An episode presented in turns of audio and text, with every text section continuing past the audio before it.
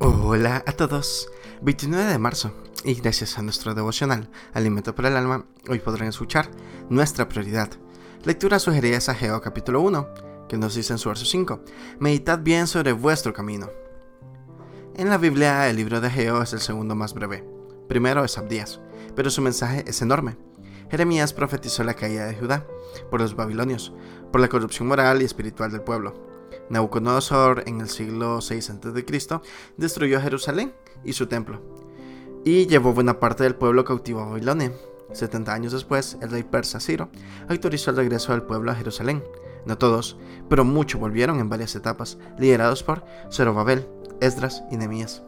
La ley, el templo y Jerusalén eran la identidad de la nación de Israel, que peligraba desaparecer. Fusionaba con otros pueblos, otras culturas, otros dioses. Los muros de Jerusalén fueron reconstruidos, el pueblo reparó sus casas y volvieron a sus actividades, pero la reconstrucción del templo fue abandonada. El templo significaba la presencia de Dios en medio del pueblo. Esto no fue prioridad. Ageo irrumpió, llamado a meditar. ¿Cuál es la principal prioridad de un hijo de Dios? No era reconstruir el templo por reconstruirlo, sino era dar el primer lugar en sus vidas a Dios.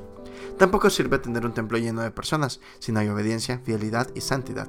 Un domingo de lluvia y frío observé en la iglesia donde me congrego poca gente, pero me sorprendió ver personas ancianas, felices, adorando a Dios a pesar de la lluvia y el frío.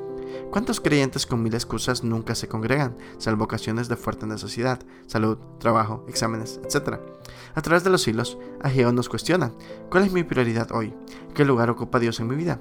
No esperemos respuestas del cielo, si no somos fieles devocional escrito por Marcel Legarra en Uruguay. Que Dios el Señor sea nuestra prioridad. Muchas gracias por escuchar.